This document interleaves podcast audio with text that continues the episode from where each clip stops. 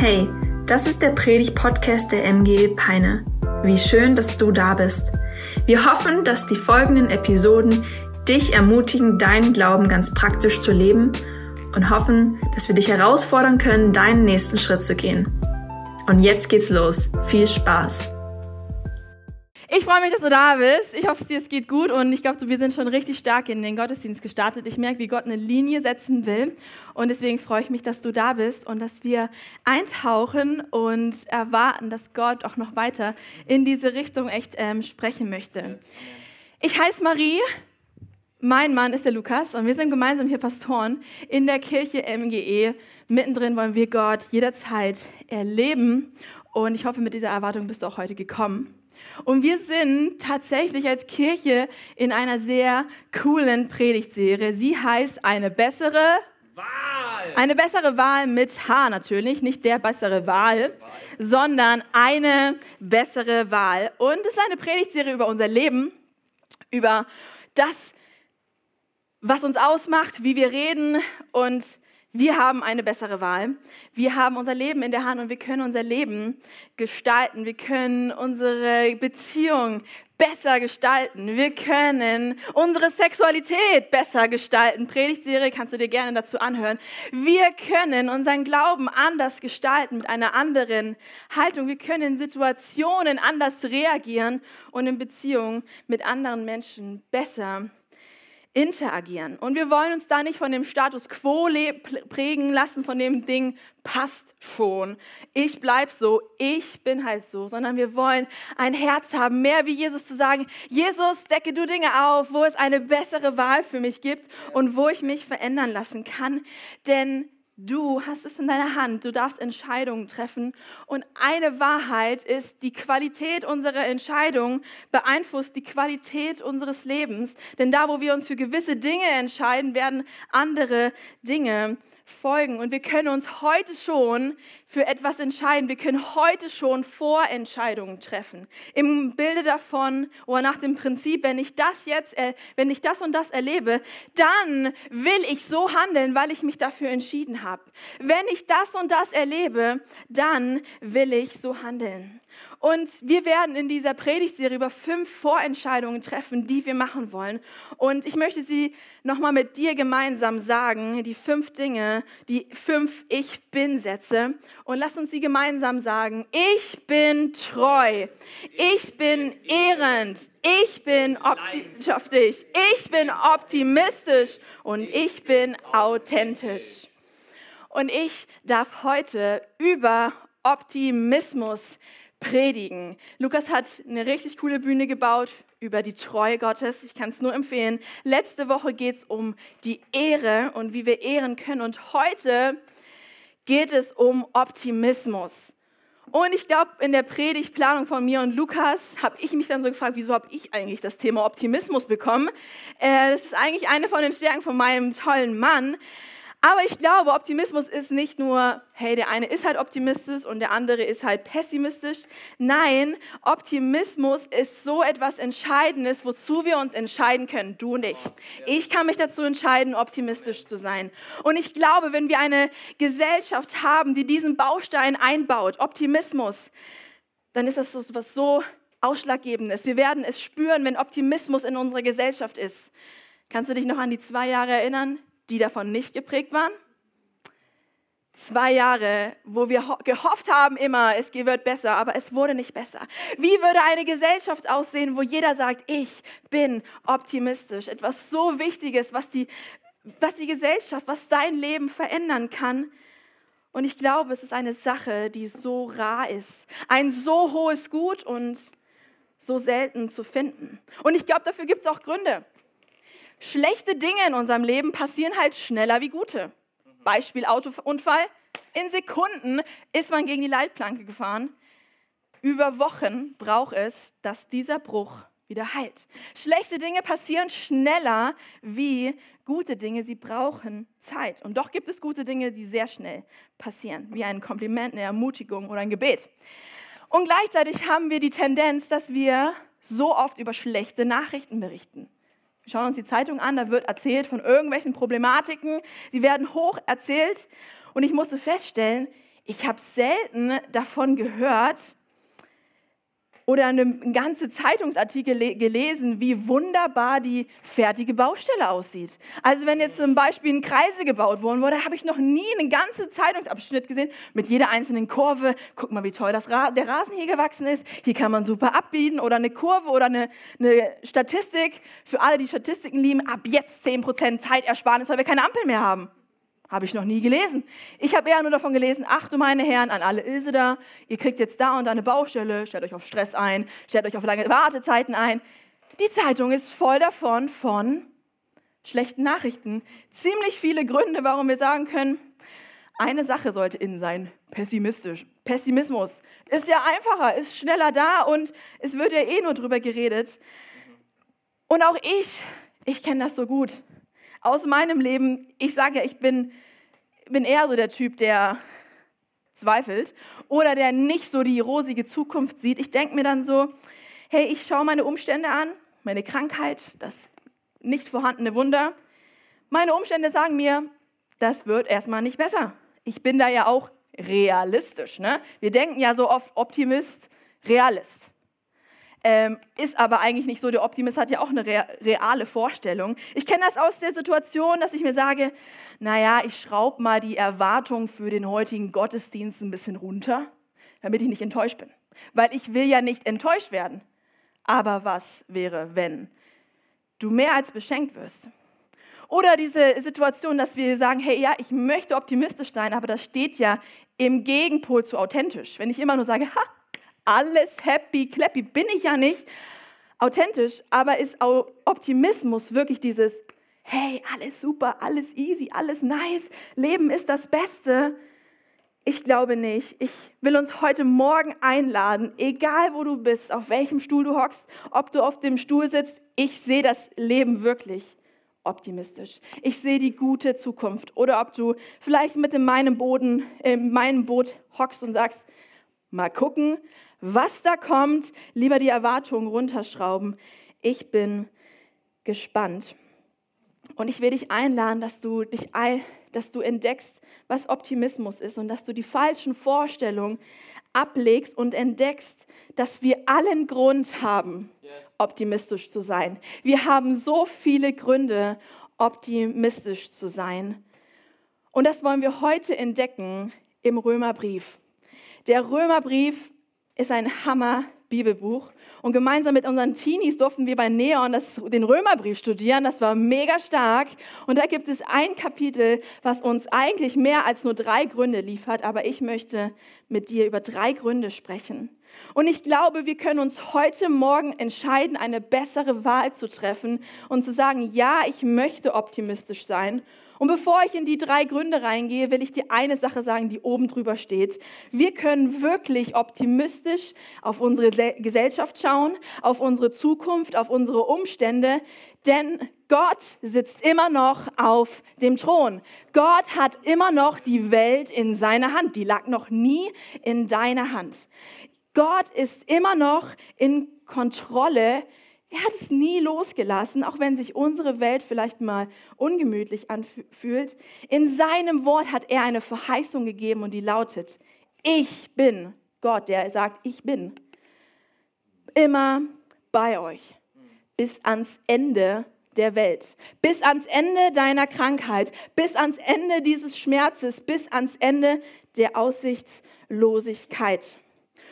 Und ich will dich einladen, dass du dich bereit machst für die Botschaft Gottes und dass er dich einlädt.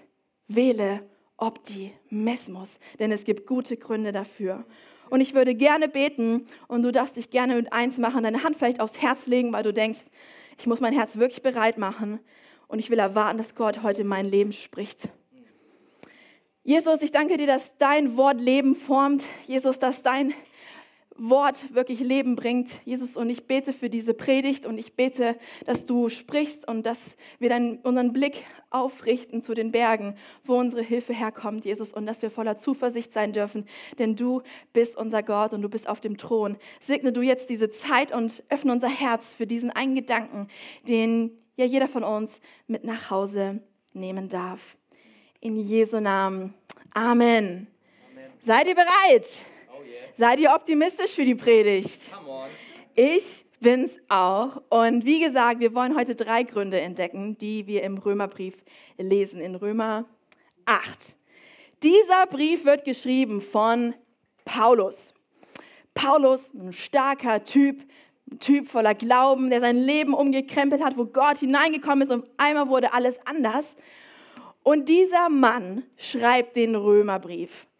Vielleicht hattest du schon mal diese coole Zeit und hast den Römerbrief am Stück gelesen dann hast du sicherlich in Kapitel 7 gedacht, wo um alles in der Welt soll es jetzt noch in den nächsten Kapiteln gehen? Der Typ ist am Ende. Ja? In Römer 7, den letzten Vers lesen wir, ich bin ein elender Mensch. Der Paulus, ja, der starke Typ, der war ziemlich entmutigt. Der war auf, äh, aufgebracht. Der war wirklich an dem Modus, dass er sagt, das Glas ist halb leer. Er hat nicht mehr gedacht, es ist ja halb voll eigentlich. Er hat wahrscheinlich eher gedacht, mein Glas ist halb leer. Und innerlich dachte ich mir so, yes, wenn ihr jetzt Paulus ein, äh, ein Klagelied anstimmt, diesen Bereich nehme ich mir als Vorbild und ich werde mich in meinen Situationen, die mich herausfordern, da so reinsetzen und bin da ganz authentisch und ich bin mürrisch. Aber dann lesen wir Römer 8 und der Typ hat so viel Zuversicht. Der Mann, der vorher gesagt hat, ich bin ein elender Mensch und der völlig am Boden zerstört wird, bekommt Zuversicht. Und warum? Weil er seinen Blick aus den Umständen in das hineinrichtet, was Gott sagt. Und das ist so ein Satz, den ich dir mitgeben möchte, dass nicht die Umstände dich und mich optimistisch machen, sondern das, was Gott sagt. Nicht die Umstände machen mich optimistisch, sondern das, was Gott sagt. Und dann lesen wir in dem Römer 8, 18, im Übrigen meine ich, dass die Leiden der jetzigen Zeit nicht ins Gewicht fallen, wenn wir an die Herrlichkeit denken, die Gott bald sichtbar machen und an der uns teilhaben lassen wird. Und die Leiden von Paulus, sie bestanden darin, dass er oft, wir lesen mehrmals davon, dass er schiffbrüchig war. Ich war noch nie schiffbrüchig dass Paulus fast am Verhungern war. Meine Eltern haben mich gut versorgt. Und dass er halb tot irgendwo rumlag. Der hatte echt Leiden zu erleben. Und dann kann ich mein Leben anbetrachten. Ja, ich hatte auch schwere Zeiten. Leider hatte ich auch schon schwere Zeiten, durch die, durch durch die ich gehen musste. Aber ich darf hier etwas entdecken, was Paulus macht. Er, er trifft die bessere Wahl. Er ermutigt sich in der Gegenwart mit der Zukunft. Er sagt, was für eine herrliche Zukunft wird auf mich warten, die jetzt noch nicht sichtbar ist, aber wir werden daran teilhaben. Paulus entscheidet sich für einen Perspektivwechsel raus aus meinen Umständen die dann sagen, hier kannst ja nicht optimistisch sein, weil deine Umstände sind gerade einfach nicht gut, sondern hin zu dem, was Gott sagt und dass da eine herrliche Zukunft ist. Und das ist mein erster Punkt. Deine und meine Zukunft ist herrlicher als deine Gegenwart. Daran dürfen wir festhalten, dass die Leiden, die jetzt furchtbar sind, das kann man nicht anders sagen, die vielleicht auch zerreißen sind, die unaushaltbar sind, das ist nicht das Ende. Das ist nicht das Ende so, das ist nicht das Ende deines Lebens, sondern da wartet eine bessere Zukunft für alle diejenigen, die an Gott glauben. Wartet eine herrliche Zukunft. Und Jesus hat seine Jünger zu seinen Lebzeiten, als sie niedergeschlagen waren, nicht damit ermutigt, dass ihr jetzt besser wird, sondern er hat ihnen vor Augen gehalten, dass es einen besseren Ort gibt. Einen Ort, auf den sie sich freuen dürfen. Und das ist ein Grund, warum wir uns heute entscheiden können. Ich möchte optimistisch sein, weil meine Zukunft wird herrlicher sein als meine Gegenwart. Ich halte mir das jedes Mal vor Augen, wenn Lukas und ich in den Urlaub fliegen. Weil, wie gesagt, ich bin der Typ, der die Tüten mitnimmt, wenn du weißt, was ich meine, um auf jeweilige Besonderheiten vorbereitet zu sein. Und Lukas, der freut sich sogar über das Essen im Flugzeug. Bestes Essen. Also ich kenne seine Mom und ich weiß, was gutes Essen ist, aber er freut sich jedes Mal aufs Flugzeugessen und er freut sich sogar auf Turbulenzen. Weil dann hüpft man ja so, dann geht man sozusagen ins Rastiland oder in Heidepark während des Fluges, ja? Und ich sitze da, habe da meine Strategie mit dem Papierwedel Und äh, denke mir nur so, wenn man die Alarmglocke anmacht, bitte anschnallen. Damit gibt man jetzt auch nicht noch mehr Ruhe in den Raum. Aber in diesem Bild will ich dir etwas mitgeben, dass in Momenten, wo wir Turbulenzen erleben, die ich nicht genieße, Lukas schon, aber weißt du, was nach Turbulenzen oft kommt? Das erlebe ich meistens auch nicht, weil ich dann versuche, meine Augen zu schließen. Aber Lukas zeigt mir nachher Bilder von dem Moment, wo das Flugzeug durch Regen, durch dicke Wolken fliegt und so weit oben ist, nebenbei, was ich krass finde. Und dann sieht man vielleicht mal die Sonne, die Wolken von oben. Und nach Turbulenzen, nach schwierigen Zeiten kommt doch der Moment des Durchbruches durch diese Wolkendecke, wo man einfach fliegt. Und ich möchte dir sagen, deine Gegenwart möge sie auch jetzt herausfordernd sein. Auf dich wartet eine ziemlich herrliche Zukunft auf dein ganzes Leben gesehen, aber ich glaube auch, dass Gott für deine Situation, in der du jetzt gerade bist, eine herrliche Zukunft hat. In unserer Welt, wir werden die volle Breite an Gutem und am Schlechten erleben. Aber es gibt eine Hoffnung, für die wir uns entscheiden können, die in unserem Herzen ist, dass wir sagen, ich bin optimistisch, denn meine Zukunft ist herrlicher als meine Gegenwart. Paulus schreibt dann weiter in den 26. Vers, und auch der Geist Gottes tritt mit Flehen und Seufzen für uns ein. Er bringt das zum Ausdruck, was wir mit unseren Worten nicht sagen können. In unseren Herausforderungen, in den Momenten der Turbulenzen, wo wir die dichte Wolkendecke sehen und die Alarmglocke, da sind wir nicht alleine, sondern wir haben einen starken Gott an unserer Seite, der sich einsetzt für uns, der uns stärken möchte. Glaube ist unsere Stärke. Gottes Geist möchte uns daran erinnern, was Gott gesagt hat. Das hat Jesus gesagt. Ich werde euch einen Beistand senden. Der soll euch an alles Gute, was ich gesagt habe, erinnern.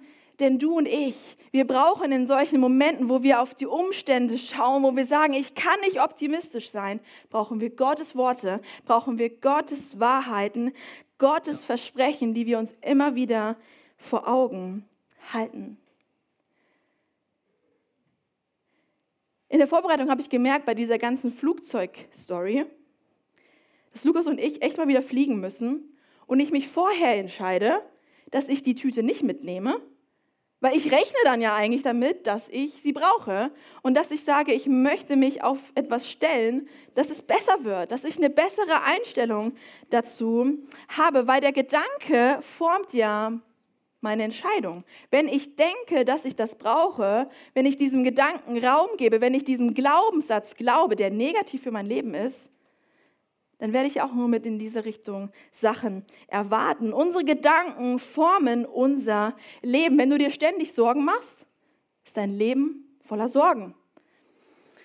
Unsere Gedanken formen unser Leben. Und bei diesem Beispiel mit dem halben, halb vollen Glas und halb leeren Glas merkt man, was für einen Blick man hat. Die Realität ist, das Glas ist halb voll. Also es ist halb gefüllt, sage ich es mal lieber so. Es ist halb gefüllt. Ob es jetzt halb voll ist oder halb leer, ist ja immer an Betracht der Tatsachen, was du denkst, was deine Perspektive ist, wie du das betrachtest. Und ich habe gemerkt, in meinem Leben formen so viele Gedanken mein Leben, dass ich bei einer tollen Hochzeitssuppe vielleicht das Hanu entdecke und mich nicht mehr über die Herzchennudeln und die leckeren Fleischklößchen freue, weil ich mich so daran störe über dieses Haar. Kennst du das? Dieser Moment, dass man am Tag nicht vom Besten ausgeht, dass man seine Erwartungen runterschraubt oder eigentlich eine schlechte Einstellung auf den Tag hat. Und ich glaube, da liegen Glaubenssätze dahinter, die wir angefangen haben zu leben. Ja. Sätze wie zum Beispiel, ich mache alles falsch. Sätze wie, auf Menschen kann man sich nicht verlassen. So viel, wie ich erlebt habe, auf Menschen, auf jeglichen Menschen kann ich mich nicht mehr verlassen. Oder der Satz, ich schaffe das nicht. Oder vielleicht sogar der Satz, ich muss das alles schaffen, um mich zu beweisen. Ich bin unwichtig. Es gibt keine Hoffnung mehr für mich. Oder der Satz, den ich so oft in meinem Herzen trage, es war schon immer so und es wird sich nichts ändern. Das sind Gedanken, die in mein Herz gekommen sind, die aber zu Glaubenssätzen geworden sind und wo ich angefangen habe, mit so einer Haltung zu leben. Und diese Gedanken formen mein Leben und sie nehmen mich ein. Und wenn ich angefangen habe, sie so real zu finden, dann ist es so, wie dass ich auf sie setze, dass ich mir sage, mein Leben steht da drauf. Ich kann mich da jetzt nicht draufstellen, aber ihr seht, wie wackelig das ist, sich auf so einen Ball zu stellen, ja? Wenn ich glaube, ich muss immer alles schaffen und ich schaffe es nicht, brauchen wir uns nicht wundern, wenn unser Leben ganz schön wackelig ist. Wenn du glaubst, du bist unwichtig und jemand begegnet dir nicht mit Respekt und mit Ehre, dann kippt das ganze Ding um, weil du angefangen hast, dich auf diese Glaubenssätze zu stellen und sie wurden dein Fundament. Und diese Sachen können dich nicht tragen, sie bringen dich immer mehr ins Wanken. Und wir fangen an, fest, also fast zu fallen oder zu fallen, weil wir kein gutes Fundament haben. Ich lade dich ein, dass du heute eine bessere Wahl triffst, dich nicht auf diese Glaubenssätze zu stellen, diese ich bin nicht wichtig, ich muss immer alles machen. Es wird sich nie etwas ändern, weil das ist ziemlich wackelig. Dann kann ich gut verstehen, dass du nicht optimistisch in die Zukunft schauen kannst, weil dein Blick sich ständig wandelt, weil du nicht sicher stehst. Ich will dir einen zweiten Grund sagen, warum ich glaube, dass du optimistisch sein kannst. Und das ist, wenn Gott für dich ist, wer kann gegen dich sein? Wenn Gott dein Fundament ist, dann wird es nicht so eine Situation geben, wo du wackelst, sondern du hast einen Fels, auf den du dich bauen kannst. Und jetzt bräuchte ich mal einen starken Fels oder ein starkes, einen starken Boden, auf den ich stellen kann. Und das ist Gott. Auf Gott kann ich mich stellen. Auf Gott kann ich mich draufstellen, kann ich mich stützen. In schwierigen Zeiten stehe ich fest. Und wir hatten in der ersten Predigt dieses Bild von Gottes Treue. Weißt du noch, diesen Fels, wo man sagen konnte, der steht fest. Auf den können wir uns stellen. Und wenn Gott für dich ist, wer kann dagegen dich sein? Wenn Gott derjenige ist, der sagt, ich bin treu. Ich verlasse dich nicht. Ich sehe dich. Ich versorge dich. Dann stehst du sicher dann hast du Glaubenssätze in deinem Leben, auf die du bauen kannst. Und Paulus nimmt sich Zeit, um diesen Gedanken in das Herz der Leser zu pflanzen. Und ich will es dir vorlesen in Römer 8, 31 bis dann 39. Was sollen wir jetzt noch dazu sagen? Wenn Gott für uns ist, wer könnte dagegen uns sein? Er hat nicht einmal seinen eigenen Sohn verschont, sondern ihn für uns alle ausgeliefert. Wird er uns dann noch irgendetwas vorenthalten? Aber durch den, der uns geliebt hat, sind wir in all diesen Dingen überlegene Sieger.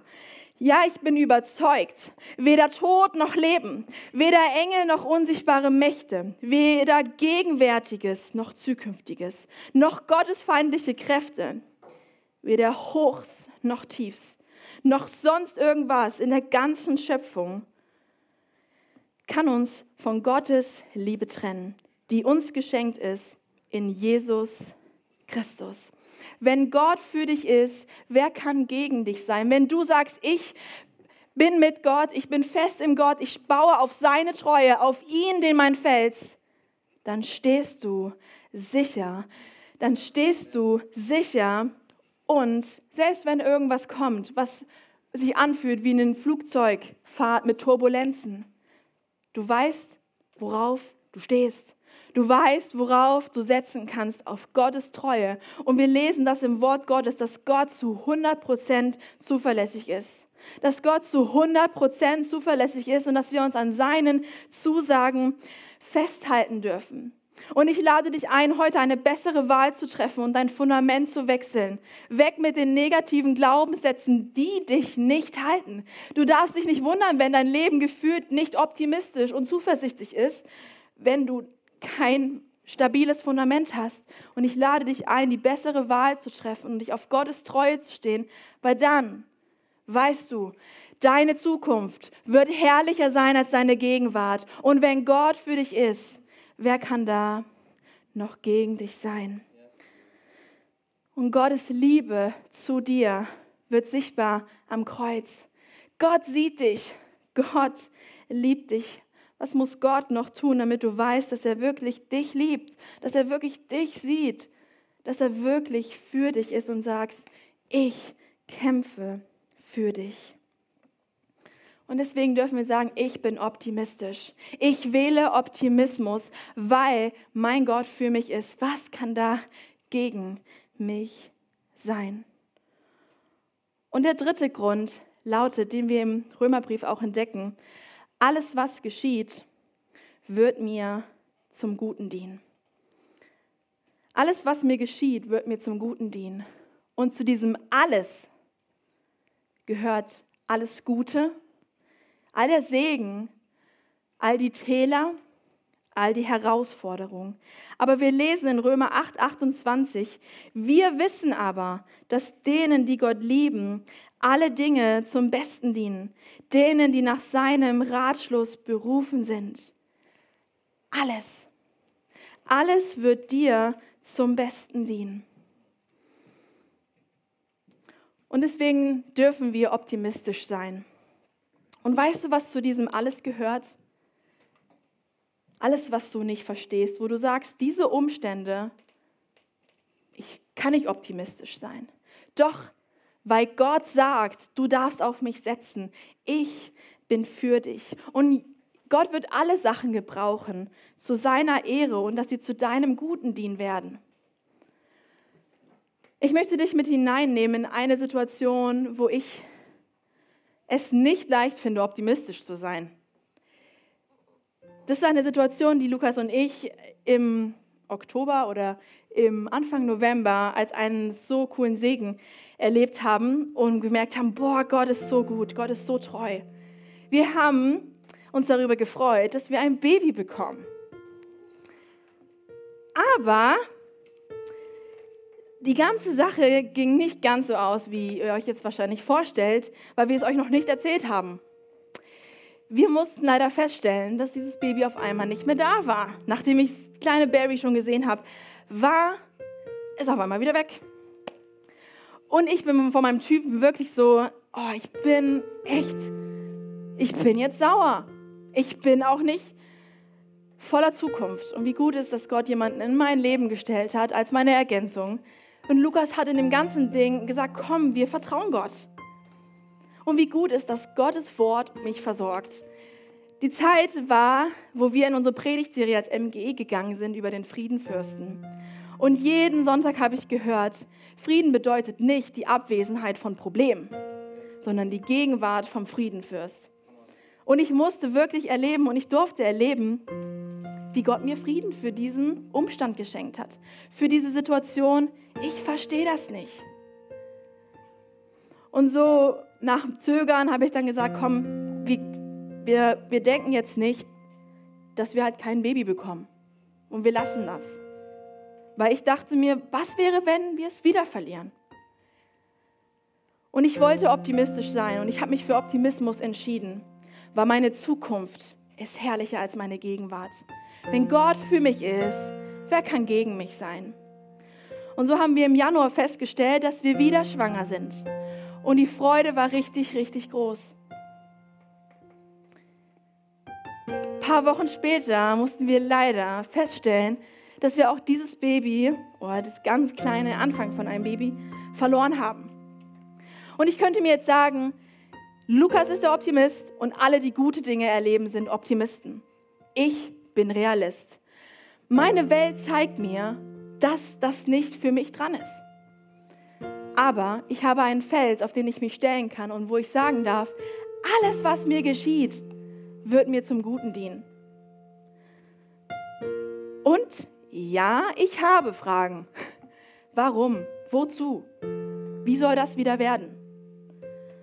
Ja, ich bin auch ziemlich traurig darüber. Sehe ich einen Durchbruch? Leider nicht. Ich sehe ihn noch nicht. Bin ich alleine in dieser Situation? Nein. Denn wenn Gott für mich ist, wer kann gegen mich sein? Alles, was in meinem Leben und in deinem Leben geschieht, wird dir und mir zum Guten dienen. Denn wir stehen auf einem festen Fundament, auf jemanden, auf den wir setzen können, selbst wenn unsere derzeitigen Umstände nicht optimistisch aussehen, wollen wir uns entscheiden, darauf zu schauen, was Gott sagt. Denn Optimismus bedeutet, nicht auf seine Umstände zu schauen, sondern auf das, was Gott sagt. Und Gott hat auch für dich und deine Situation eine herrliche Zukunft. Gott hat für dich etwas bereit, was du jetzt vielleicht noch nicht siehst und du sitzt im Flugzeug mitten in Turbulenzen und bist nicht der Typ, ich genieße hier mal die Turbulenzen, sondern du bist wirklich herausgefordert und du hast Angst. Zu Recht. Aber du darfst dich in diesen Momenten auf Gott stellen, der treu ist. Und vielleicht ist es bei dir nicht der Verlust von einem Baby. Vielleicht ist es bei dir eher die Krankheit, die nicht weggeht. Die vielen Fragen, die du hast bezüglich Dingen, die in deiner Vergangenheit passiert sind, die du nicht einordnen und verstehen kannst. Vielleicht sind es Umwege, die dich abgelenkt haben und du bist irgendwie verloren gegangen. Vielleicht ist es ein tiefer Schmerz, der dich irgendwie formt und du kannst dich nicht auf diesen Fels stellen. Ich möchte dich einladen, dass du dir einen Moment nimmst, um Gott zuzuhören, der sagt, ich bin treu. Ich war schon immer treu. Und ich werde immer treu an deiner Seite sein. Und ich habe etwas Herrliches für dich bereit. Aber zuerst will ich dich einladen. Hör auf das, was ich sage. Komm weg von deinem Gummiball, von dem Unsicheren und stell dich auf mein Wort. Vertrau mir in dieser Situation. Und vielleicht schließt du kurz deine Augen, weil wir haben in der Vorbereitung von dem Gottesdienst gemerkt, dass wir Raum geben wollen, dass Gott jetzt hineinspricht in deine Lebenssituation, hineinspricht und dich ermutigt, dich einlädt, auf den Fels zu steigen, der ist, auf deinen Fels. Und wir werden gemeinsam ein Lied hören, als eine Botschaft, ein Zeugnis dessen. Und ich glaube, dass Gott dazu dir noch etwas sagen möchte. Mach dein Herz auf und erwarte, dass Gott in deine Umstände hineinkommt und dich einlädt, die Perspektive zu wechseln. Weg von den Umständen hin zu der Größe der Möglichkeit unseres Gottes. Denn Glaube ist unsere Stärke. Glaube hofft und Glaube hält fest an einen treuen Gott. Wow, was für eine starke Predigt. Danke, dass du mit dabei warst. Abonniere gerne unseren Kanal, um weitere Folgen zu hören. Auf unserer Website kannst du vorbeischauen und dort auch unseren Newsletter abonnieren, um alle Events und Infos zu bekommen. Wir würden uns freuen, von dir zu hören. Bis dahin, Gottes Segen und bis zum nächsten Mal.